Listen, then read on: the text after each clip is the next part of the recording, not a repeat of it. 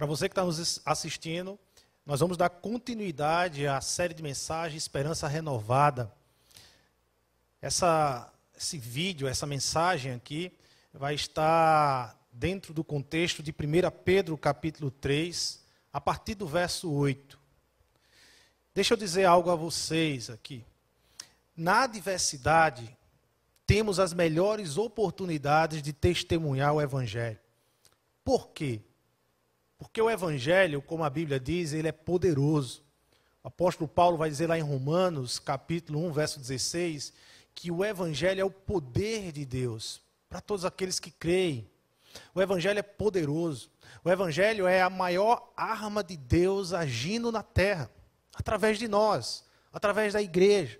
Portanto, na adversidade, e estamos vivendo em tempos de adversidade, com o coronavírus, com toda essa pandemia mundial, a, a, existe uma histeria, existe um medo causado pelo desconhecido, causado muitas vezes pelas convicções e esperanças colocado em coisas a, superficiais, em coisas passageiras, transitórias. E nesses tempos em que as coisas transitórias e passageiras se acabam, as pessoas veem as coisas se ruindo, aquilo que era esperança, aquilo que dava paz, de repente acaba a, a, a, caindo, ruindo ao lado dessas pessoas, desconstruindo tudo aquilo que tinha como base a esperança dessas pessoas. O Evangelho, aquilo que carregamos como igreja, passa a ser o agente poderoso de Deus, o agente da esperança de Deus aqui na terra. Portanto, em tempos de adversidade, nós temos as melhores oportunidades de testemunhar. Veja, a carta de 1 Pedro, ela é uma carta, como vocês sabem do contexto, nós já falamos aqui do contexto dessa carta. O imperador Nero está perseguindo a igreja cristã, é o início da perseguição dessa igreja cristã. Começa a perseguição a partir de Roma, vai atingindo todas as províncias ligadas a Roma, vai atingindo as províncias que estão, que estão no, no, no, no dispersas no Ponto, na Galácia, na Capadócia, na província da Ásia, na Bitínia em todas essas províncias, inicia-se então essa perseguição de Nero.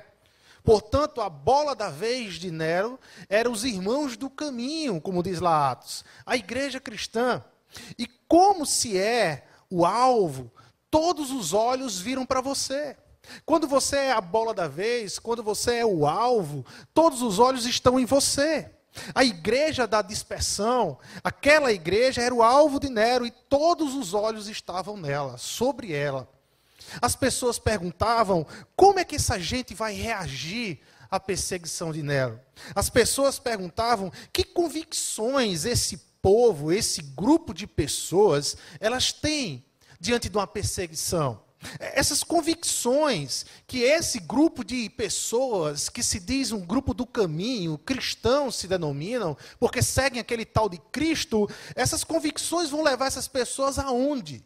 Até onde essas pessoas vão aguentar a adversidade, a perseguição do imperador Nero?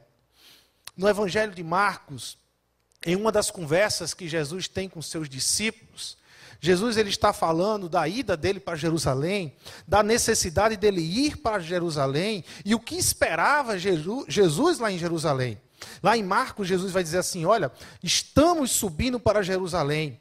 E o filho do homem será entregue aos chefes dos sacerdotes e aos mestres da lei. Eles o condenarão à morte e o entregarão aos gentios, que zombarão dele, cuspirão nele, o açoitarão e o matarão três dias depois, ele ressuscitará. Então, logo depois de Jesus estar ah, conversando com seus discípulos esse tipo de assunto, essa entrega em Jerusalém, esse sofrimento que ele ia passar em Jerusalém, a, a todo o, o martírio de Jesus em Jerusalém, os discípulos, João e, e, e, e Tiago, os dois irmãos começam então a discutir um assunto sobre reino de Deus.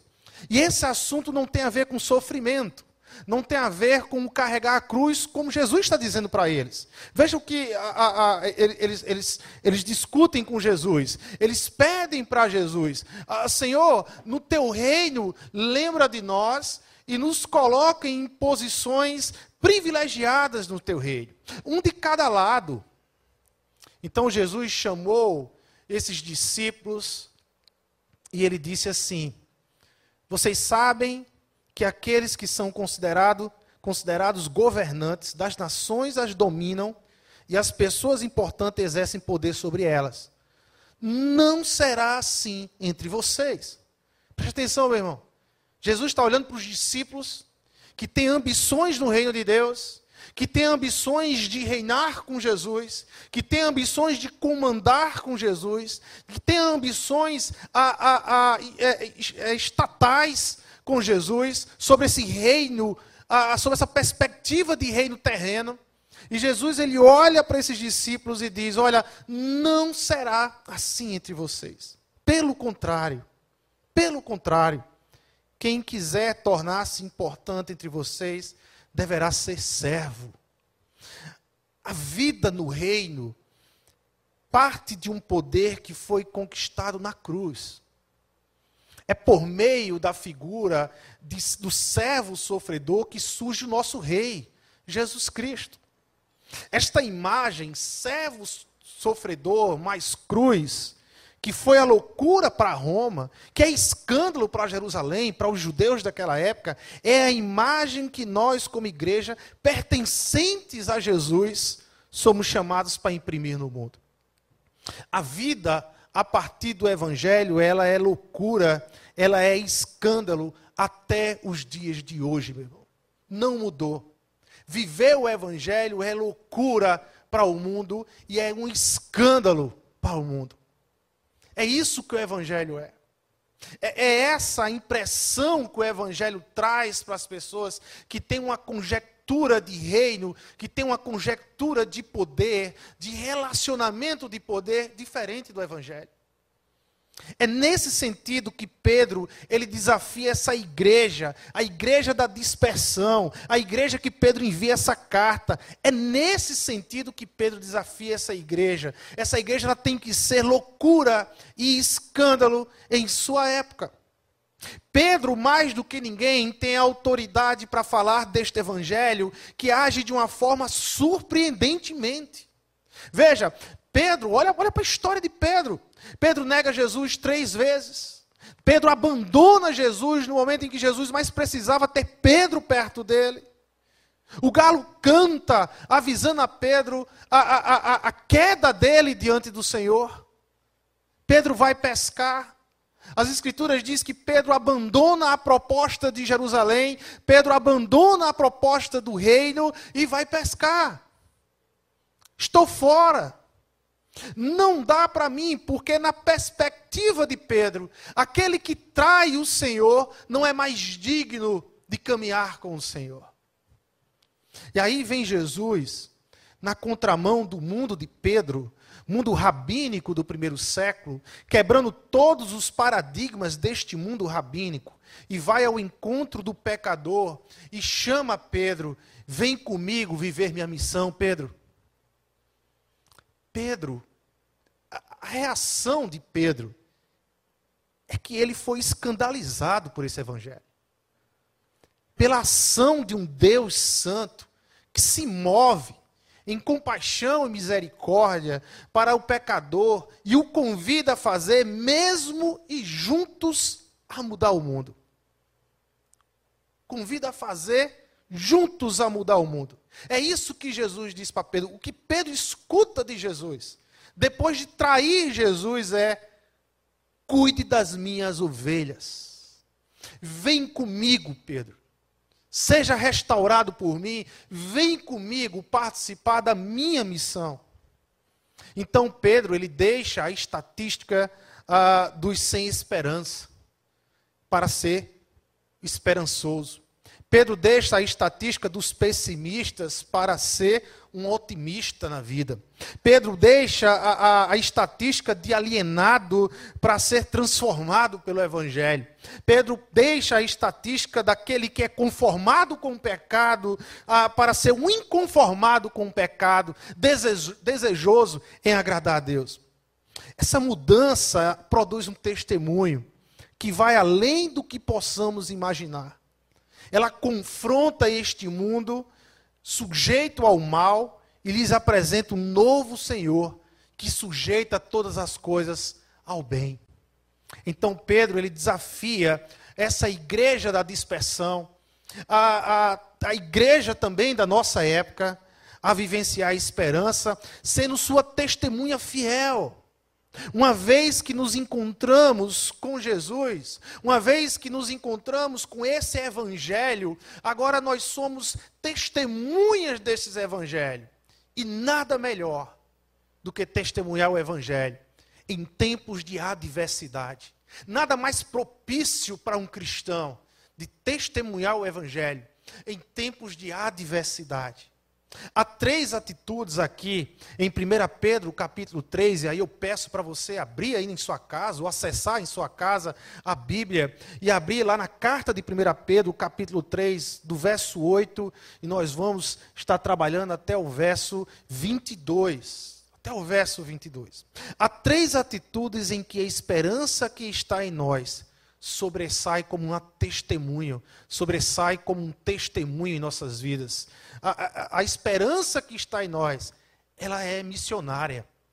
Em primeiro lugar, em primeiro lugar, primeira atitude daqueles que carregam a esperança, a primeira atitude é não desista de amar não desista de fazer o bem. Verso 8 ao 12 diz assim: ah, Quanto ao mais, tenham todos o mesmo modo de pensar, sejam compassivos, amem-se fraternalmente, sejam misericordiosos e humildes. Não, retribu não retribuam mal com mal, nem insultos com insulto. Pelo contrário, bendigam pois para isso vocês foram chamados, para receberem bênção por herança.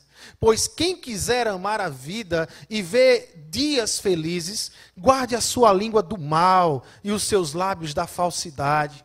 Afasta-se do mal e faça o bem. Busque a paz com perseverança, porque os olhos do Senhor estão sobre os justos e os seus ouvidos estão atentos à sua oração. Mas o rosto do Senhor volta-se contra aos que praticam o mal. O mal. O tempo não era um tempo de paz, como vocês sabem. Tudo cooperava para que esses nossos irmãos, lá no primeiro século, perseguidos, tudo cooperava para que vi viverem tempos de guerra, de perseguição, de medo. E nesses tempos de perseguição, de guerra e de medo, é natural o mundo extrair o pior do ser humano. É natural o mundo extrair o ódio. É natural o mundo extrair o rancor, os sentimentos de vingança, a ira, a falta de amor. Esta é a expectativa normal do mundo sobre uma criação a caída, egocêntrica, ensimesmada, autônoma de Deus, distante do Senhor. Essa é a expectativa. Os olhos do mundo estavam sobre aquela igreja, esperando que aquela igreja, que aquele povo que se denomina povo de Cristo, povo do reino de Deus, o mundo romano estava de olho naquele, naquele povo e esperando que aquele povo odiasse, matasse, respondesse o mal com o mal. Essa era a perspectiva do Império Romano. Era a perspectiva daquele momento. Então Pedro, ele resume quanto ao mais, como igreja, o que é que eu devo responder o mal? Como é que eu devo responder o mal? Então Pedro diz: olha, quanto mais, mesmo modo de pensar, dando testemunho do que te motiva agora a viver, do mesmo modo de pensar. Essa palavra, o mesmo modo de pensar, ela não é, não é a ideia de uniformidade. Nós somos um povo diverso, há uma diversidade, mas na diversidade Deus constrói a unidade em torno dele. Somos chamados e atraídos a viver pelo mesmo conteúdo, mesmo conteúdo, Jesus Cristo crucificado. E motivação, Jesus Cristo ressurreto. Então, onde, onde deságua este mesmo modo de pensar? Na vida. É na vida. Presta atenção a, a alguns, alguns verbos aqui no, no, no versículo 8. Veja como esses verbos saltam ao texto. Sejam compassivos, amem-se fraternalmente, sejam misericordiosos e humildes. Não retribuam mal com mal nem insulto. Ou seja, ao contrário, sejam. A ideia é ser. A ideia não é apenas ir para fazer algo, mas é ser antes de fazer algo. A, Pedro, ele não está concentrando aqui no que você faz, mas ele nesse texto está concentrando no que você é. Ah, sejam compassivos, sejam misericordiosos e humildes. Toda missão não começa no fazer, ela começa no ser. Toda missão de Deus não começa no fazer, ela começa no ser. Ah, um, teólogo, missiólogo, o Balkham, ah, num livro chamado Missão e Bíblia, ele diz assim: a missão é, antes de tudo, um movimento centrípeto. O povo de Deus deve manifestar a presença de Deus em seu meio, em sua vida compartilhada e em seu relacionamento com os outros. Uma missão centrípeta somente é possível quando a igreja é uma manifestação radiante da fé cristã e exibe um estilo de vida atraente. Para Pedro, a igreja, antes de ser chamada a ir, ela foi chamada a ser. Na verdade, Pedro não nega as duas coisas, ele, na verdade, está dizendo: é sendo que estamos indo. Nós não somos apenas o povo da esperança. Nós não somos apenas o povo da esperança. Nós somos o povo que testemunha desta esperança.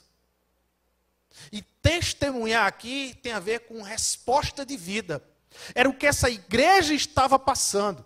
A pressão da perseguição de Nero estava propondo à igreja um testemunho de vida, uma reação.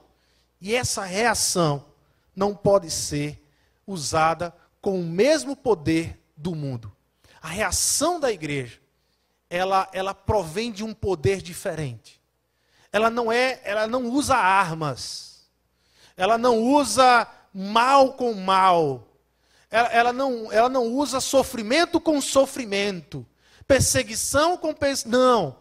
Porque o poder dessa igreja, ela é, é, é, é oriundo de algo diferente do mundo, que o mundo jamais conheceu até então. É do Evangelho. É o Evangelho que orienta a igreja a responder toda a maldade com o amor de Deus, com a graça de Deus. Uma segunda atitude que a igreja deve vivenciar e assim testemunhar da esperança que lhe alcançou é uma vida sujeita totalmente a Cristo. Totalmente a Cristo. Então a primeira atitude é persista no amor. Por mais que o mundo, por mais que o mundo queira extrair de você o mal, a raiva, a ira, centralize-se no Evangelho. Extraia aquilo que você tem mais poderoso dentro de você, o Evangelho, Cristo. Responda o mal com o amor de Cristo. Responda a guerra com a paz que vem do Evangelho. Responda às maledicências as maldades, as palavras más que vêm para você, responda com graça, com bênção, com oração. Responda com o poder do Evangelho. E seja nesse mundo um escândalo. Seja nesse mundo um escândalo. Uma loucura, como o Evangelho é. A segunda atitude, uma vida totalmente sujeita a Cristo. Quem há de maltratar, os versos 13 a 15, quem há de maltratá-los se vocês forem zelosos na prática do bem? Ah, todavia, mesmo que venham a sofrer porque praticam a justiça, vocês serão felizes. Não temam aquilo que eles temem, não fiquem amedrontados. Antes, santifiquem Cristo como Senhor no coração. Estejam sempre preparados para responder a qualquer que lhes pedir a razão da esperança que há em vocês. Em tempos de adversidade, onde o sofrimento e a perseguição teimam em não passar. Ah, podemos ficar com um coração sensível ao mal. Podemos ficar com um coração rancoroso, magoado, azedo. Já viu essa expressão? Azedo. Gente azeda, com um coração azedo. sabe, instinto de vingança, desesperança, medo, desejo de abandonar a fé, ou criamos um senso sarcástico, né? E, e nos tornamos cínicos conosco e com os outros. Que fazer para evitar tais pensamentos e atitudes? Em primeiro lugar, desenvolvam a fé madura. Olha, é impossível você responder toda a maldade no mundo, tudo que o mundo pede para extrair do mal em você. É impossível você responder com bem, com amor, se você não tiver uma fé madura, meu irmão. Isso significa que você sim vai ter que crescer. Uma fé madura é uma fé que não nega o caminho da cruz e nem tampouco nega o caminho da ressurreição. O cristianismo ele nos propõe ah, o tempo todo esses dois caminhos como resposta ao mundo e suas perspectivas muitas vezes alienadas. Quando eu falo caminho da cruz, ah, eu, eu, estou me referindo a, a, um caminho que não se engana a respeito da felicidade e maturidade. Ah, para esse caminho, a felicidade anda, anda junto da maturidade, do crescimento. Sim, é possível crescer no sofrimento e aprender no sofrimento. O sofrimento muitas vezes é pedagógico. Precisamos parar muitas vezes no sofrimento para perceber o que Deus quer nos ensinar. Aprender com o sofrimento não é ser um masoquista, aprender com o sofrimento é ser um realista nas perspectivas de Deus. É deixar de ser alienado na perspectiva do, do, do endonismo para viver na perspectiva do cristianismo. O mundo produziu uma falsa ideia de que você, para ser feliz, deve negar o sofrimento. E, e as pessoas estão vivendo corriqueiramente, diariamente, negando o sofrimento, negando o sofrimento, negando o sofrimento. Há uma, há uma corrida para uma felicidade constante. E, e essa é uma ilusão. Logo, o sofrimento, quando bate à sua porta ou na minha porta, ah, o seu coração estiver cheio desse pensamento imaturo, é possível que você perca a, a sua vontade de caminhar na fé e muitas vezes nunca mais voltar a ser feliz na caminhada da cruz. A cruz nos ensina que viver o evangelho em um mundo mal significa muitas vezes ter aflições. Passar por tempos de aflições. E aflições é tudo que você possa imaginar de sofrimento. Ah, do luto à perda de uma grande amizade a, a, a, da perda, da morte de um ente querido e que você amava tanto e foi inesperável, a, um namoro que se acaba na adolescência e o adolescente está lá sofrendo, achando que o mundo está acabando. As aflições vão acontecer. E se eu não tiver maduro o suficiente para entender, e não apenas entender, que a vida muitas vezes me coloca em tempos de aflições, mas eu também compreender e entender que o que me leva a aprender no sofrimento é uma vida centralizada no Evangelho, em Cristo. Onde eu percebo que muitas vezes o sofrimento quer me ensinar algo. Mas não apenas o caminho da cruz. A, a maturidade, a fé madura, nos leva a um caminho da ressurreição. Todavia, mesmo que venham a sofrer porque praticam a justiça, o apóstolo Pedro vai dizer para essa igreja o quê? Vocês serão felizes. É como assim, Pedro? Como, como ser feliz sendo perseguido? Como ser feliz ah, no sofrimento? A crucificação não é toda a história sobre Jesus Cristo, meu irmão. Nem sobre o cristianismo. A crucificação para os cristãos aponta para o terceiro dia. Não precisamos ter pressa para sairmos da crucificação. Mas isso não quer dizer que vivemos só na perspectiva da crucificação. Não! Somos um povo otimista por uma natureza totalmente transformada, uma nova criação surge na terra, uma criação agora que é influenciada pelo Espírito Santo, e é por isso que o apóstolo Paulo, lá em 2 Coríntios 5,17, vai dizer que nós somos uma nova criação, uma criação não mais influenciada pela carne, não mais à deriva do pecado, mas agora orientada, direcionada pelo Espírito Santo de Deus. A ressurreição não apenas aponta o que Deus irá fazer, mas o que Deus já fez em Cristo Jesus. Do que Deus está fazendo em Cristo Jesus. Quando eu olho para a ressurreição, eu entendo que Cristo está realizando uma obra grandiosa aqui na terra. Em Cristo ressurreto, Deus nos apresenta a nova criação completa, plena. É assim que os evangelistas apresentam a ressurreição, na verdade, sem ressurreição, nem o evangelho nós teríamos. Nem o evangelho seria escrito. Mas foram escritos porque Cristo ressuscitou e venceu a morte. Para Marcos, que foi discípulo de Pedro e provavelmente escreveu seu evangelho influenciado pelos relatos de Pedro, a ressurreição representa o momento em que o reino de Deus vem em poder, se apresenta no poder total. É o pleno poder de Deus na terra, Cristo ressurreto. Ele vive.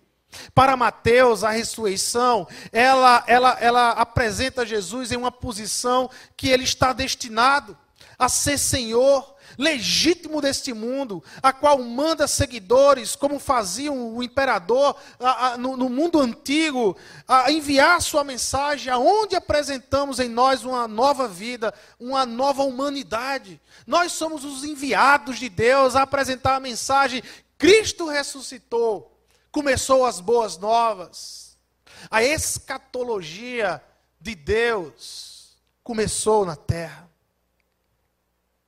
É a ressurreição que declara a cruz como vitoriosa e não como derrotada. Portanto, a ressurreição anuncia que Jesus se tornou rei, assim na terra como no céu. É isso que a ressurreição está dizendo. Então nós precisamos também do caminho da ressurreição, porque pelo caminho da ressurreição, todos nós somos um povo otimista e não pessimista. Estejam sempre preparados para responder em qualquer que lhes, a qualquer que lhes pedir a razão da esperança que há em vocês. Essa esperança, irmãos, é a ressurreição. Quando Pedro está dizendo, olha, estejam preparados para responder todo aquele que lhe questionar sobre a esperança que há com vocês, Pedro está dizendo, fale que Cristo ressuscitou. Fale da ressurreição. Explique essa novidade de vida que invadiu a terra. Essa esperança que se instaurou na terra. Deus, o Criador da terra, marcou a terra com uma esperança eterna a partir da ressurreição do seu Filho amado. Se tudo que acreditamos está ruindo, se tudo que cremos é transitório, nós podemos perder o alicerce. O que Pedro está dizendo para aquela igreja é: tenha o seu alicerce em algo que não é transitório. A ressurreição não é transitória.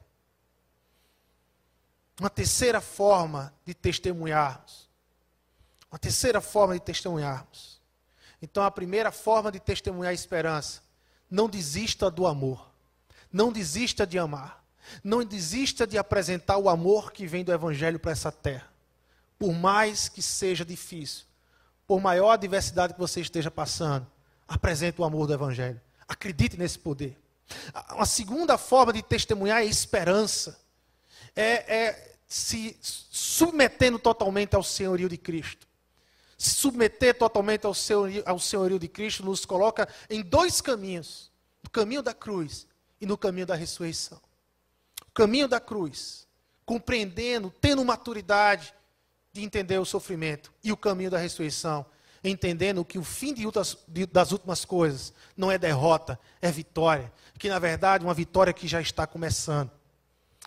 Terceira e última a, a forma de testemunhar a esperança a, tem a ver com dentro de nós e não com o que está fora de nós.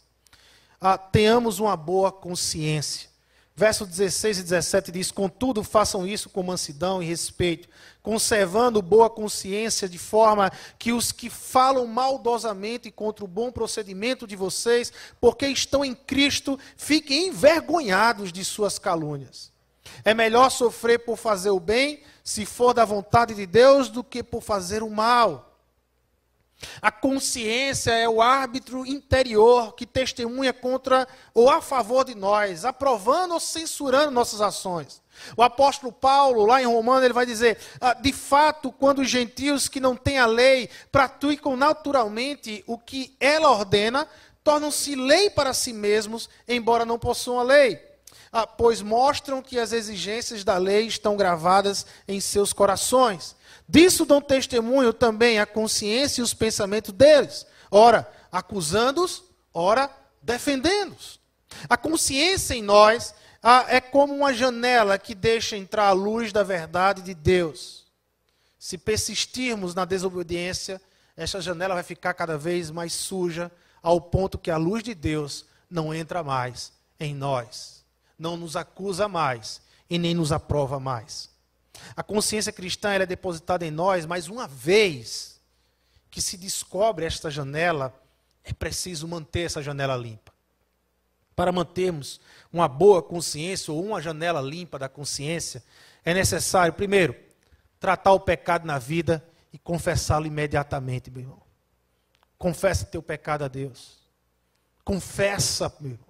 Abra o teu coração diante de Deus. Arrependas. A caminhada cristã é feita de arrependimento. Confessa. Sabe? A, a, a, dê nome ao seu pecado. Ouvir sermões nos anima, nos fortalece, nos encoraja, sempre nos leva a um desafio com Deus, mas nada é mais transformador na caminhada cristã do que confessar os meus pecados. Nada me mudou mais na minha caminhada nesses 18 anos que eu tenho caminhado com Cristo do que dobrar os meus joelhos e confessar os meus pecados a Deus. Eu agradeço a Deus todas as mensagens, todas as pregações, a, a tudo que Deus falou comigo. Eu agradeço.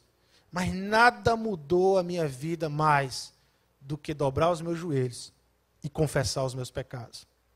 Uma outra coisa que é necessário mantermos uma boa consciência, uma boa consciência se desenvolve no estudo da palavra. É estudo.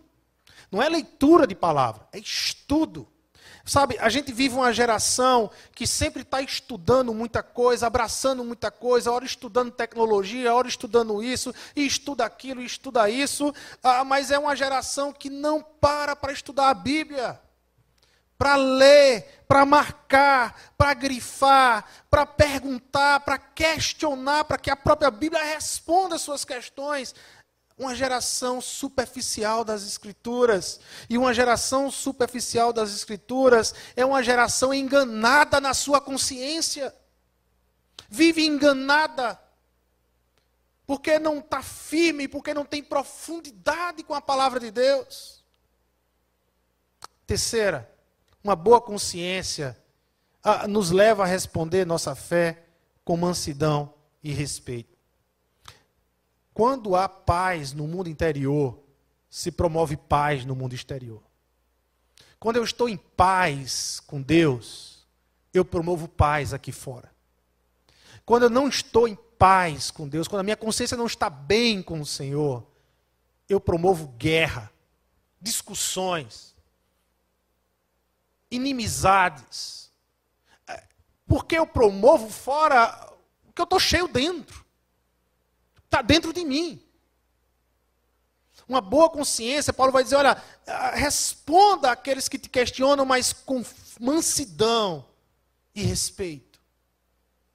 Cuidado com o que você responde. Cuidado com as suas falas nas redes sociais. Ah, mais uma vez vivemos agora essa pandemia, o medo do coronavírus, e agora todo mundo está nas redes sociais, todo mundo está discutindo, todo mundo entende de política, todo mundo entende de biologia, todo mundo entende de genética, todo mundo entende de tudo. E muitas vezes esquece de entender do evangelho, do amor, da graça, da dispensação, não do medo, mas da dispensação da graça, do amor de Cristo. Cuidado. Cuidado com a boca. Cuidado com as suas redes sociais que representam a tua boca. Cuidado para que você não esteja perdendo a oportunidade de testemunhar da esperança, que é o Evangelho de Cristo. Devemos responder a toda questão sobre a nossa fé, devemos ser firmes e não renunciar à verdade, mas isso em momento algum nos dá o direito de desrespeitarmos, seja quem for. Seja quem for. Não nos dá o direito de desrespeitarmos, seja quem for. Porque todas as vezes que desrespeitamos e não honramos, não dignificamos o ser humano, seja ele quem for, nós abdicamos do poder de Deus, que é o Evangelho. Nós abrimos mão daquilo que é o poder de Deus, que é o Evangelho. Eu quero concluir essa mensagem. Vivemos em um tempo de tribulação. O coronavírus tem assustado muita gente. A medo, a incerteza que está a vida baseada nas perspectivas transitórias produz tudo isso. Toda essa agonia que a gente vê nas redes sociais, essa incerteza tem produzido. Que oportunidade fantástica, meu irmão. Que oportunidade fantástica nós temos em nossas vidas de testemunhar a esperança. Talvez nunca tivemos na nossa história contemporânea brasileira uma oportunidade tamanha de testemunhar a esperança. As boas novas é que a graça já surgiu entre nós. Eu só vim perceber o que é graça, graça de uma forma profunda, não nos livros de teologia. Apesar de que os livros de teologia me ajudaram muito, muito, me sistematizaram e me ajudam até hoje muito a não me desviar pelo menos não me desviar por inteiro. Mas a, a, a, as histórias que eu aprendi de graça foi em Nárnia. Um país, um planeta, um lugar fictício inventado por C.S. Lewis que nos fala do evangelho e do amor de Deus. As crônicas de Nárnia na história, o leão, o guarda-roupa e a feiticeira. Há uma passagem marcante, talvez a mais marcante de todas as histórias de Nárnia. Edmundo ele havia traído seus outros três irmãos, ah, e por consequência, toda Nárnia havia caído em desgraça por causa da traição do filho de Adão, Edmundo. Então a feiticeira, que se intitulava rainha, mas de rainha não era nada, ela era feiticeira, ah, é, ela por lei era direito dela, cravado nas leis de Nárnia, lá desde que o grande imperador Alemar havia determinado, antes de Nárnia existir essa lei, pediu o sangue de Edmundo por pertencer a ela por direito. Era lei. E é aí que a história faz sentido. O leão, Asla, ele entra num, acordo, numa, numa, numa possibilidade a, a, com a feiticeira de morrer no lugar de Edmundo, de se entregar, de, de, de, um, de um sacrifício substitutivo. No lugar de Edmundo, a, a, deixe eu morrer no lugar dele. Ela aceita e faz a festa. Ah, para ela, o bobão do leão estava perdido em seu amor. Afinal, eram tempos de guerra. Não era hora de amar, era hora de guerra. Mas de repente Aslan se perdeu no seu amor, pensava feiticeira e diz: Ah, está se entregando por amor, isso é um bobão, não conhece nada. Guerra é guerra, guerra se responde com guerra. O leão então vai ao sacrifício, para quem leu conhece a história, ah, é humilhado, é espancado e morto. A mesa de pedra que representa a cruz é quebrada. Aslan surge ainda maior, ainda mais esplendoroso. E então ele explica a Lúcia e a Suzy, essas duas meninas assustadas, quando vê o leão lá vivo, mas elas viram você morrer.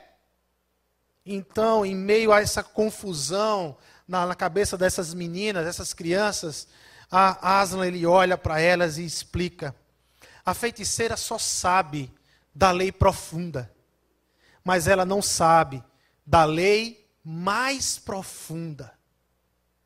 Meus irmãos, o mundo conhece, o mundo pode até experimentar uma lei profunda, uma lei em químicas, físicas, experiências místicas, ah, de todas as formas. O mundo pode até conhecer uma lei profunda, onde o mal tem que ser respondido com o mal onde armas têm que ser respondidas com armas, onde guerras têm que ser respondidas com guerras. O mundo pode conhecer muito bem a lei profunda na qual ele está existindo.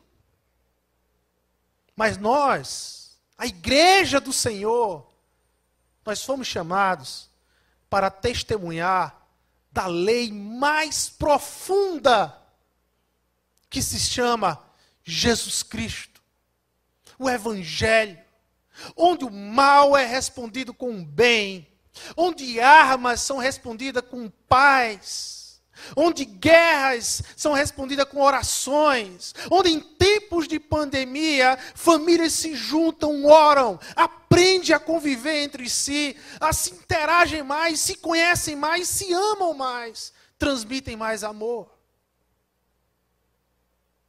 Jesus Cristo é a nossa lei mais profunda, que não apenas venceu a morte, mas ao terceiro dia ele ressuscitou e inaugurou nessa terra um novo tempo entre nós. Um novo tempo entre nós. A minha oração é que não sejamos nesse tempo oportunistas, mas sejamos redentores. Redentores. Uma comunidade de redenção. Uma comunidade que promove a redenção aqui nessa terra. Essa é a minha oração que você tenha compreendido essa mensagem e que você saia desafiado aí com a sua família, aí na sua casa, a ser uma família redentora, que promove a paz, que promove a esperança, que realmente testemunha a esperança que Cristo brotou aqui na terra. Amém? Vamos orar e agradecer a Deus. Senhor Deus e Pai, nós queremos aqui, Senhor, o teu direcionamento nesse tempo. Abençoa cada um que está em casa, a cada casa, Pai amado, que está a nos ouvir nesse momento, a cada lar, Pai amado, que se abre para a tua palavra nesse momento. Abençoa essas famílias, transforma, quebranta, Pai amado, as nossas famílias. Faz com que esses lares sejam lares de redenção, instrumentos redentores em tuas mãos que eles transmitam, Pai amado, a tua paz, o teu amor, que toda resposta maligna, Pai amado, que esse mundo venha requerer sobre essas famílias, essas famílias venham responder com o teu evangelho, com o teu amor, Senhor, com o teu amor. É em teu nome, Jesus, que eu oro e te agradeço. Que o amor de Deus, o Pai, que a graça do nosso Senhor Jesus Cristo e a comunhão e a consolação do Espírito Santo esteja sempre com as nossas vidas. Amém, amém e amém.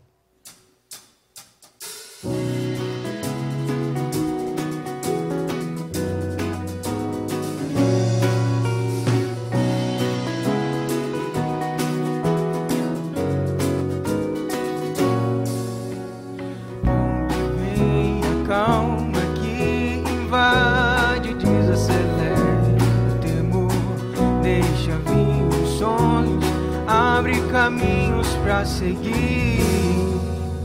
Certo longe, não precisa pressa, o vento é que leva. E uma voz que soa dentro do peito diz que o amor lança fora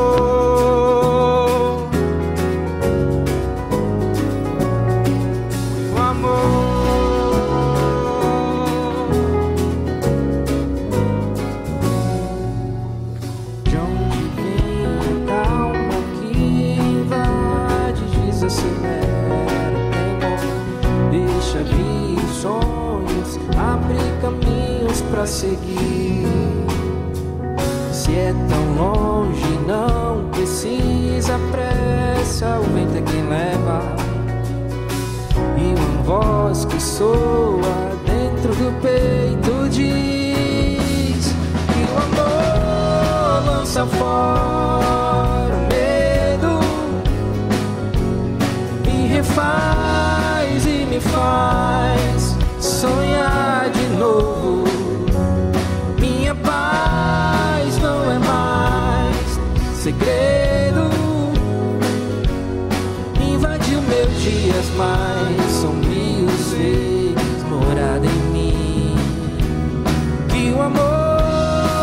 lança fora o medo.